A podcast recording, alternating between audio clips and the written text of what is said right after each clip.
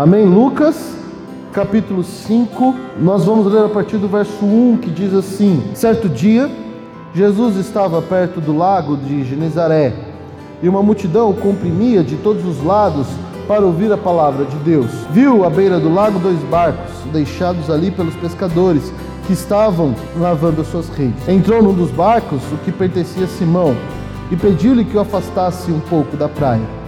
Então sentou-se e do barco ensinava o povo. Tendo acabado de falar, disse a Simão: Vá para onde as águas são mais profundas, e a todos lancem as redes para a pesca. Simão respondeu: Mestre, Esforçamo-nos a noite inteira e não pegamos nada, mas, porque é tu que estás dizendo isto, vou lançar as redes. Quando fizeram, pegaram tal quantidade de peixes, que as redes começaram a rasgar-se. Então, fizeram sinais a seus companheiros no outro barco para que viessem ajudá-los. E eles vieram e encheram ambos os barcos ao ponto de começarem a afundar. Quando Simão Pedro viu isso, prostrou-se aos pés de Jesus e disse: Afasta-te de mim, Senhor, porque sou um homem pecador. Pois ele e todos os seus companheiros estavam perplexos com a pesca que haviam feito. Como também Tiago e João, os filhos de Zebedeu, sócios de Simão. Jesus disse a Simão: Não tenha medo de agora em diante, você será pescador de homens. Eles então arrastaram seus barcos para a praia deixaram tudo e o seguiram. Amém. Senhor, graça nós te rendemos, porque o Senhor é santo e maravilhoso. Agora o Senhor possa levar as nossas mentes cativas a ti, Senhor, para que possamos prestar atenção na tua palavra, para que possamos prestar atenção na tua voz, para que possamos prestar atenção naquilo que o Senhor quer falar conosco. Que possamos sair daqui transformados pela tua presença em nossas vidas. Em nome de Jesus. Amém. Amém. O que é a palavra de Cristo? O que, que é? Sabe por quê?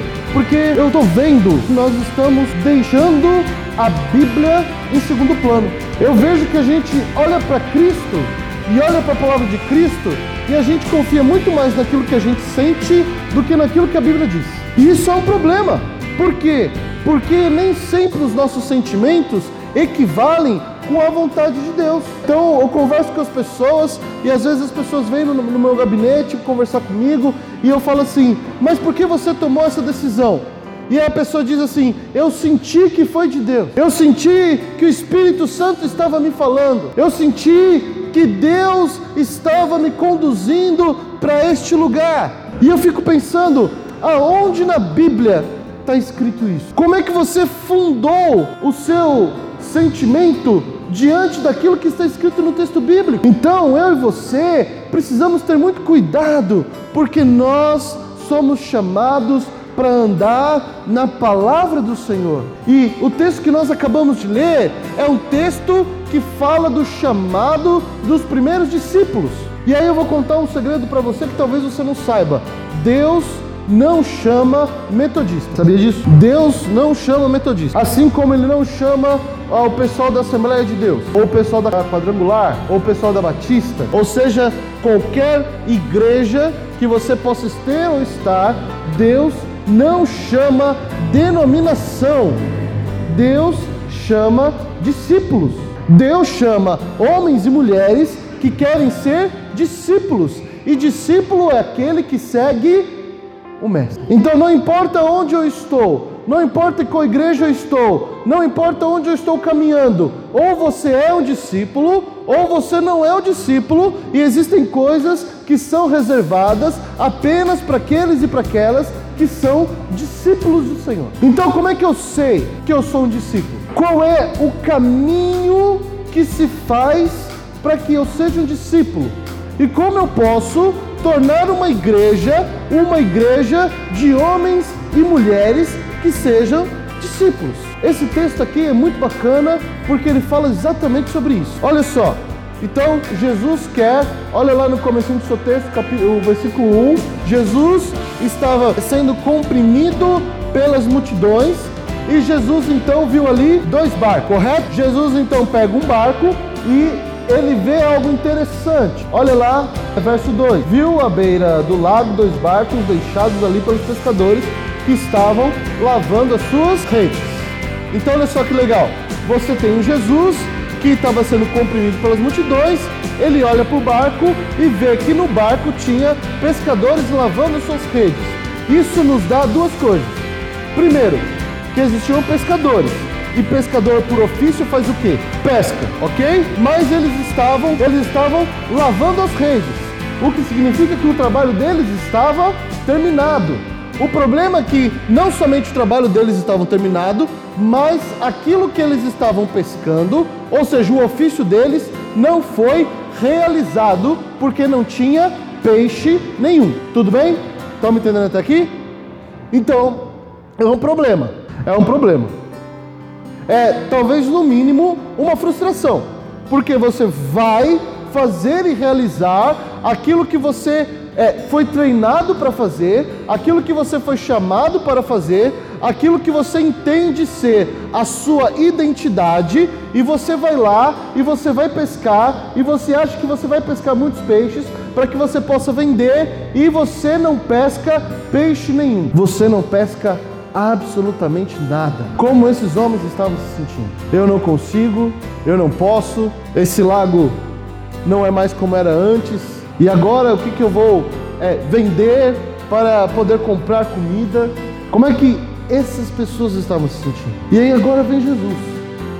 E Jesus então pula num barco e diz: Olha só, eu preciso ensinar essa multidão, se afaste um pouco da praia para que eu possa ensiná-los. Verso 3, olha lá. Entrou num dos barcos a que pertencia Simão e pediu-lhe que se afastasse um pouco da praia. Então sentou-se e do barco ensinava o povo.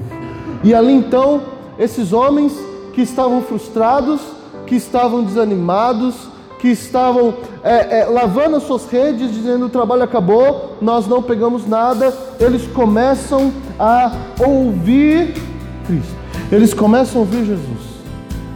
O texto não fala em nenhum momento que Jesus disse, mas com certeza a palavra de Jesus tinha começado a entrar no coração desses homens. Com certeza a palavra de Jesus tinha começado a impactar, porque Jesus ele começa a falar de uma coisa que é extremamente, é, um assunto extremamente do, é, delicado ao ser humano, porque Jesus vem falar sobre o reino de Deus. Jesus vem falar que está inaugurando agora um tempo diferente, porque antes nós éramos da lei e agora nós somos da graça, e ele vem apresentar um Deus que não é mais um Deus juiz que nos julga pelo pecado, mas agora é um Deus Pai que está pronto para abrir os braços e nos receber no reino de Deus.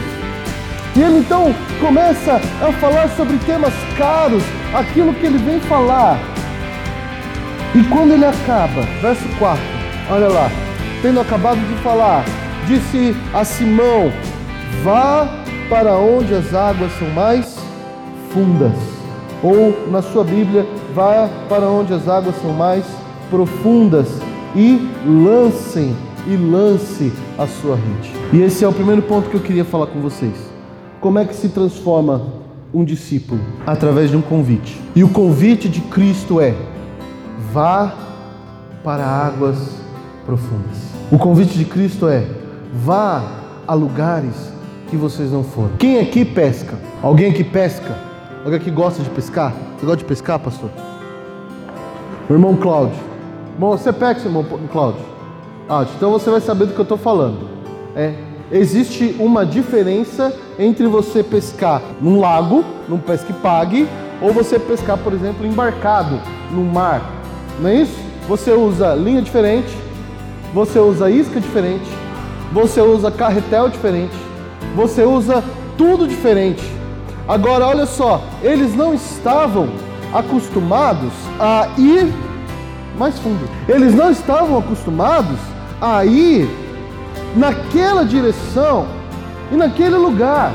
Talvez eles não tinham nem equipamento ou a rede nem era uma rede tão preparada assim para pescar em lugares mais fundos. Mas Jesus olha para esses discípulos e desafiam e fala assim: vá para lugares mais fundos, vá para lugares que você não está acostumado. E a primeira coisa que você precisa saber, para você entender o que é discípulo, o discípulo é aquele que não fica no lugar comum. O discípulo é aquele que é desafiado pelo seu mestre constantemente. O discípulo é aquele que precisa ir para lugares mais fundos e mais profundos, porque nós vivemos e nos acostumamos tão fácil em lugares rasos.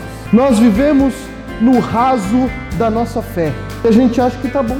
Nós vivemos no raso de achar que vir para a igreja no domingo já é o suficiente para estar a semana inteira com Deus. Nós vivemos no raso de achar que vamos apenas fazer jejum quando nós queremos ou precisamos de algo de Deus. E aí, nós, a nossa oração também é uma oração rasa. Faça um exercício em casa. Você ore escrevendo aquilo que você ora.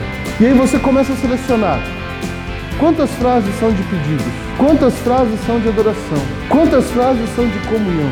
Quais frases você acha que você ora mais? Eu diria que 90% pedido. Agora olha só, a Bíblia diz o seguinte: buscar pois em primeiro lugar o reino de Deus e sua justiça, e as demais coisas vos serão acrescentadas. Então, se eu busco o Senhor em primeiro lugar, e se em primeiro lugar eu busco o reino de Deus e a justiça de Deus, e as minhas necessidades todas me serão acrescentadas, por que então eu vou pedir para o Senhor aquilo que me é necessário? Se aquilo me é necessário, o Senhor já conhece ou não conhece? E se aquilo que me é necessário, o Senhor já diz na Sua palavra que vai Se aquilo que é necessário o Senhor já conhece, e se aquilo que é necessário o Senhor diz que vai prover, então por que eu oro pedindo para que o Senhor me dê algo que Ele já disse que vai me dar? Se eu buscar o reino de Deus e a justiça de Deus em primeiro lugar. Aí a nossa oração, que é uma oração rasa, nós oramos e falamos assim: Senhor, toca o meu irmão que está perdido nessa vida, toca o meu marido, Senhor, que não para de beber. Toca, Senhor, o meu jovem, o meu filho, a, a minha filha, que eu não consigo ter um relacionamento com eles. E o Senhor está lá no céu dizendo assim: quando é que você vai parar de orar para mim tocar?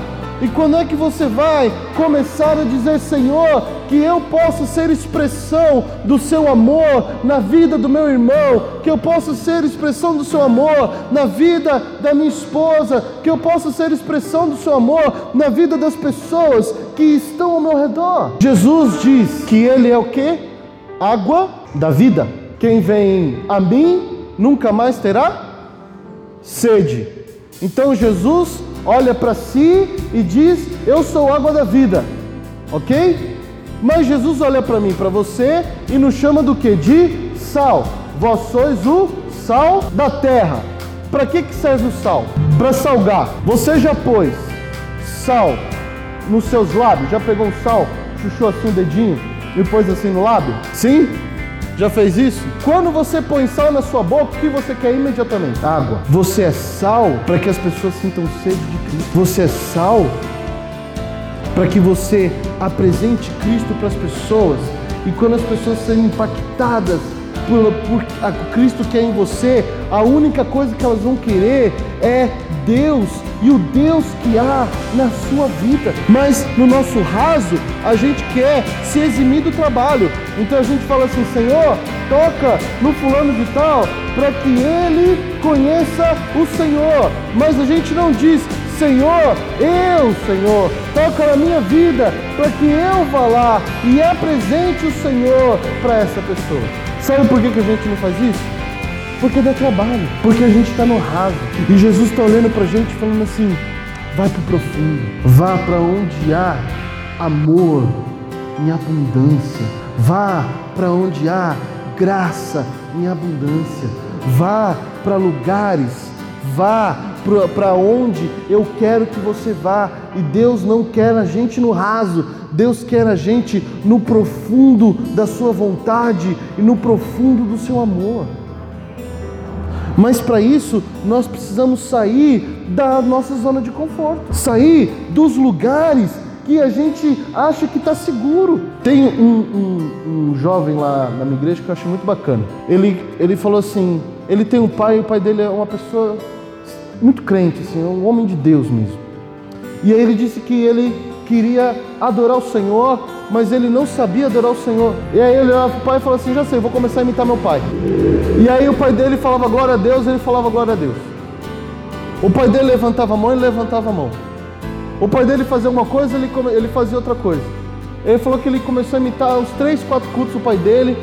No último, ele foi tocado pelo Espírito Santo do Senhor. E ele foi tocado de tal forma que ele falou ali, me converti. E aí eu comecei a entender o que, que Paulo diz quando Paulo diz: Sede meus imitadores, como eu sou de Cristo Jesus. Porque às vezes a gente fala assim: Ah, eu não sei adorar. Ah, eu não sei evangelizar. Ah, eu não sei fazer. Imite alguém que saiba. Até quando? Até quando você souber fazer. Faça igual alguém que saiba. Até quando? Até quando o Espírito Santo tocar na sua vida e você entender como é que faz aquilo. Então, Deus está olhando para a gente e nos convidando e falando assim: olha só, sabe por que vocês não pegaram peixe até agora? Porque o raso não é o lugar de vocês. Vá para o profundo. Nós nunca vamos ter discípulos convidando eles para vir para a igreja. Nós só vamos ter discípulos apresentando o amor de Deus para a vida. E aí, sabe o que eu acho bacana do texto? A resposta de Pedro. Olha lá, verso 5: Simão respondeu: Mestre, esforçamos-nos a noite inteira e não pegamos nada. Mas porque és tu quem está dizendo, vou lançar as redes. Então, nós temos muito de Pedro aqui, porque ele primeiro se justifica, não é isso? ele deu uma justificada lá. Ele falou assim: Ó oh, Senhor, a gente trabalhou a noite toda, a gente não pegou nada. É muito parecido comigo e com você. Por que, que você não ora? Ah, não, mas nossa, eu estudo, trabalho todo dia, o dia todo. Eu chego em casa cansado, chego em casa 11 horas, 11 e meia, meia-noite. Eu não consigo, eu não consigo. Primeiro a gente justifica, ou não, não é? A gente sempre tem uma desculpa. É, ah, quando eu leio à noite eu não, eu não, eu não consigo é, me concentrar, então eu não consigo ler a Bíblia à noite, por isso eu não leio a Bíblia. Ah, tá bom, então lê a Bíblia de manhã, acorda meia hora mais cedo e lê a Bíblia. Não, mas eu, eu já acordo muito cedo, eu já acordo 5 horas da manhã, se eu acordar 4 e meia, aí eu não vou render no trabalho. Daí eu não consigo, daí eu vou acordar com sono, não, eu vou ler a Bíblia com sono, não vou conseguir. No trabalho eu vou ficar dormindo, aí vai ser pior. Não, ler a Bíblia no almoço, sim, mas lá no almoço tem 15 minutos só. Não dá, né? Tem que comer. Tem que, a minha mãe sempre me falou que tem que mastigar 33 vezes a comida. Então, eu mastigo 33 vezes a comida, não, não, não dá tempo, não dá, não tem como. Mas o ato de fé de Pedro foi quando ele olha para Jesus e fala assim: Mas eu vou lançar as redes porque é você que está falando. Ou talvez na sua tradução diga assim: Sob a tua palavra lançarei as redes. Isso, sabe o que é? Adoração. Sabe o que é adoração? Parar de argumentar com Deus. Sabe o que é adoração? Você se render. Porque até então a gente fica argumentando com Deus. Deus porque isso, Deus porque aquilo, Deus porque aquilo outro, Deus porque aquilo outro. Não, para. Para de achar que você tem razão de fazer alguma coisa e começa a fazer aquilo que Deus te pede. Jó fez 70 perguntas aproximadamente, 70 perguntas para Deus. Sabia? Sabe quantas perguntas Deus respondeu para ele? 10. 5. 20. Deus não respondeu nenhuma pergunta para Jó. Por outro lado, Deus fez 70 afirmações para Jó. E as afirmações de Deus para Jó é: Eu sou aquele que fez os céus e a terra. Eu sou aquele que fez os fundamentos do mundo. Eu sou aquele que controla a vida. Eu sou aquele que controla todas as coisas. Porque às vezes a gente quer fazer as perguntas para Deus, mas olha só, nem eu e nem você vamos dar conta da resposta. Então a gente tem que confiar de que o nosso Deus é um Deus de graça, é um Deus de amor, é um Deus de cuidado, e aquilo que Ele está falando para a gente fazer é o, no, é o bem maior, é para é o nosso bem. Então Jesus diz: Eu é que sei o pensamento que eu tenho sobre vós, pensamento de paz e não de guerra, porque os meus caminhos são maiores que os vossos caminhos. E os meus pensamentos são maiores do que os vossos pensamentos. Então, chega uma vez que a gente tem que parar de argumentar com Deus e apenas fazer aquilo que Ele manda. Como diz a Bíblia, aqueitai-vos e sabei que eu sou Deus.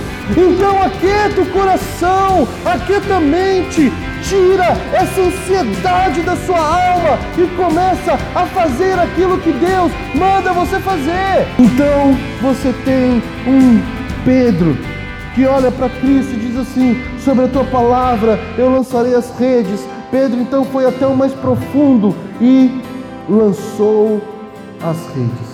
E a Bíblia diz que é, a rede de Pedro veio cheia, e veio tão cheia, mas tão cheia que ele teve que chamar outro barco, o outro barco veio, o segundo barco veio, e é, ele pegou mais peixes e colocou mais peixes no barco, e na sua tradução diz que os barcos vieram, quase vieram a pique, né? Quase eles tombaram de tanto peixe que tinha. Mas eu não quero falar sobre o peixe. Talvez vocês escutem bastante sobre o peixe ainda. Mas eu quero falar sobre a reação de Pedro. Olha lá no verso 8. Diz assim: Quando Simão Pedro viu isto, prostrou-se aos pés de Jesus e disse: Afasta-te de mim, Senhor, porque eu sou um homem pecador. Sabe o que, que Pedro viu ali? Ele viu a glória de Deus. Pedro olhou para a quantidade de peixe e Pedro viu a glória de Deus. E quando nós vemos a glória de Deus, não existe qualquer outra reação minha sua senão ajoelhar e pedir perdão ao Senhor. Pedro aqui estava nem pedindo perdão, estava falando: Senhor, se afasta, se afasta de mim, porque eu não sou digno de estar na tua presença. Você lê Isaías 6, eu acho muito bacana porque é, Isaías começa o texto apontando o dedo para todo mundo. Olha lá, Isaías fala mal da, da oh, cidade tal vai morrer, vocês são uns pecadores, uns sem vergonhas, uns safados. O rei tal, você vai morrer porque vocês são isso, vocês são aquilo, vocês são aquilo outro. Olha, cidade tal, a fazer profecia contra todo mundo e apontar o dedo é, para todo mundo. Daí lá em Isaías ou seja, depois de seis capítulos, Deus, é, de, né, depois que Uzias morre, então lá no, cap, na, no capítulo 6 diz: é, No ano da morte do rei Uzias, o Senhor chama, né, chama Elias para sua presença. E aí ele faz o que? Ele vê o que? A glória de Deus.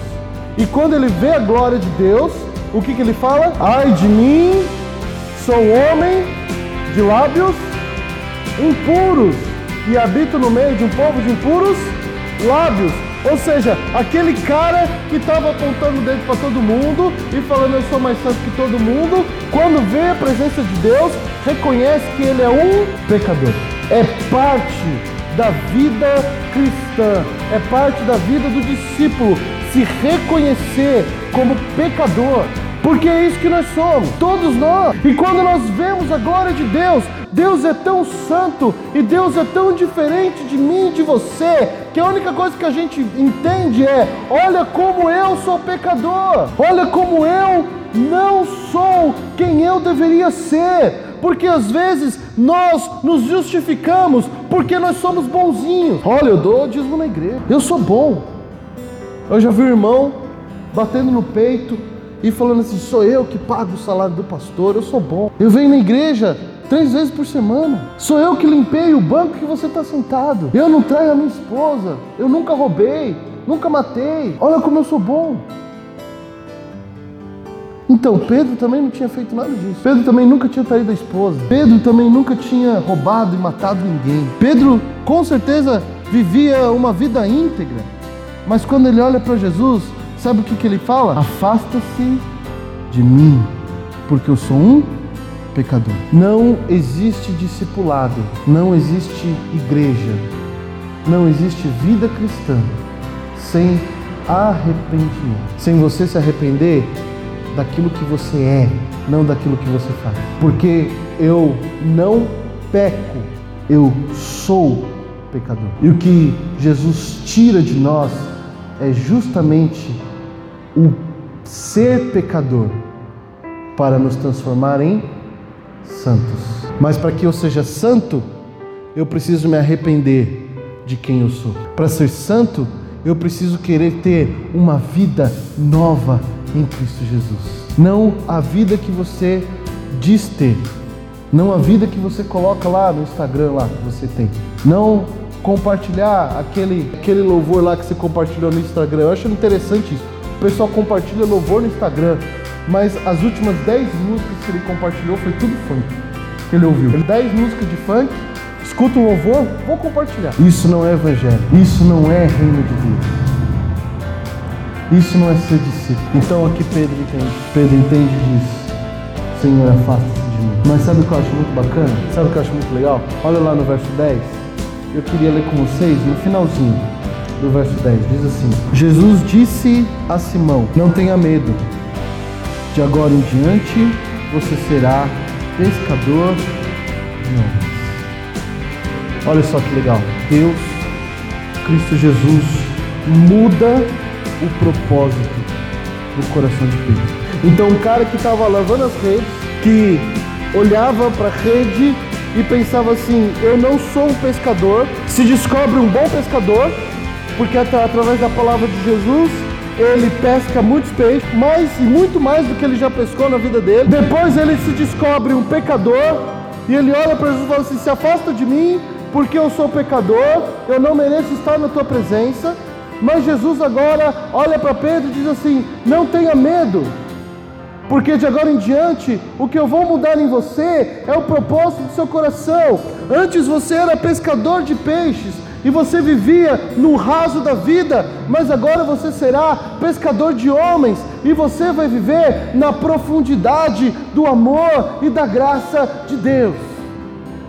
E é isso que Deus quer de mim, de você essa noite. Deus quer mudar e transformar o propósito do nosso coração. Então, se antes eu ia para a igreja, eu vou agora não ir para a igreja, mas ser igreja e ir para um lugar aonde outras pessoas vão adorar a Deus junto comigo. Se antes eu não era um homem, uma mulher consagrado para falar do amor de Deus, hoje eu sou um homem, uma mulher consagrada para falar do amor de Deus. Se antes eu vivia uma vida de hipocrisia, aonde eu vinha na igreja e adorava o Senhor e fazia tudo de errado na semana, hoje eu vou viver uma vida porque eu sei quem eu tenho crido e sei que Ele é poderoso para fazer muito mais na minha vida. Então, quando eu oro, eu digo assim: Senhor, me liberte do vício, me liberte da bebida, me liberte do cigarro, me liberte daquilo que me aprisiona. Deus nos liberta rápido e fácil. Aí a gente só precisa agora abandonar aquilo que vai nos fazer mal, porque Deus muda e transforma o propósito do nosso coração. Deus não abençoa pessoas Deus abençoa propósito. Então não adianta nada a gente dizer assim, Senhor, abençoe e me dê uma casa, porque a pergunta de Deus para mim e para você é: por que você quer essa casa? Já, já escutaram a história de Samuel? Já, primeiro Samuel? Primeiro Samuel é muito bacana para a gente entender isso. Então você tinha Ana e você tinha a inimiga dela, digamos assim, que era quem? A? Isso. E o que, que a Ana queria? Um filho, tudo bem? Lá não fala quanto tempo ela queria um filho, mas dá a entender que ela já queria um filho há quanto tempo? Muito tempo. E ela ia todo ano aonde? Isso. Para fazer o quê? Pedir a Deus um, um filho. Mas por que, que Deus nunca atendeu ela? Por que, que Deus atendeu naquele momento? Ah, porque naquele momento, naquela oração, ela fez uma oração diferente daquilo que ela tinha feito antes. Enquanto ela falava assim, Senhor, eu quero um filho, Deus olhava para ela e falava, por que um filho? Aí um dia ela chegou para Deus e falou assim, Senhor, se o Senhor me der um filho, eu vou consagrá-lo e ele será teu todos os dias da vida dele. Naquele dia ela engravidou. Deus não abençoa planos, projetos, Deus abençoa propósito. E aí Deus está olhando agora para a vida de Pedro, Jesus está olhando para a vida de Pedro, está falando assim: até agora você tinha apenas um propósito: pescar peixes e cuidar da sua família. Hoje eu mudo o seu propósito e agora você é pescador de homens e você vai virar meu discípulo. E aí a Bíblia diz que imediatamente ele deixou o barco, ou seja, ele deixou aquilo que sustentava ele, ele deixou aquilo que era a vida dele e passou a seguir a Cristo. Sabe por quê? Porque o barco não tinha mais importância, os peixes não tinham mais importância, o lago não tinha mais importância, quem tinha importância era Cristo. Era seguir a Cristo. Esse é o caminho do Deus essa noite quer mudar o propósito do seu coração. Deus essa noite quer que você vá para mais fundo e mais profundo do que você sequer imaginou ser possível. Deus quer que você tenha um relacionamento tão íntimo com Ele, a ponto de você ter certeza e não mais ficar perguntando se é a voz de Deus.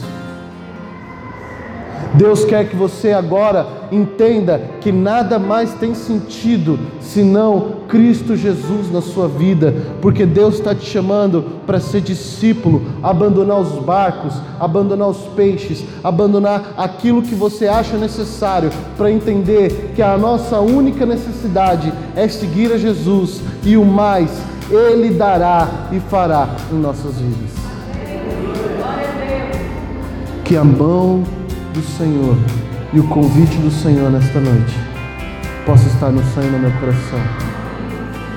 E que agora a gente possa orar e dizer, Senhor, se, meu, se existe algum propósito no meu coração que não é o Senhor, que não é te seguir, que não é estar contigo, que o Senhor mude ele, porque eu quero ir para mais profundo da tua presença, em nome de Jesus.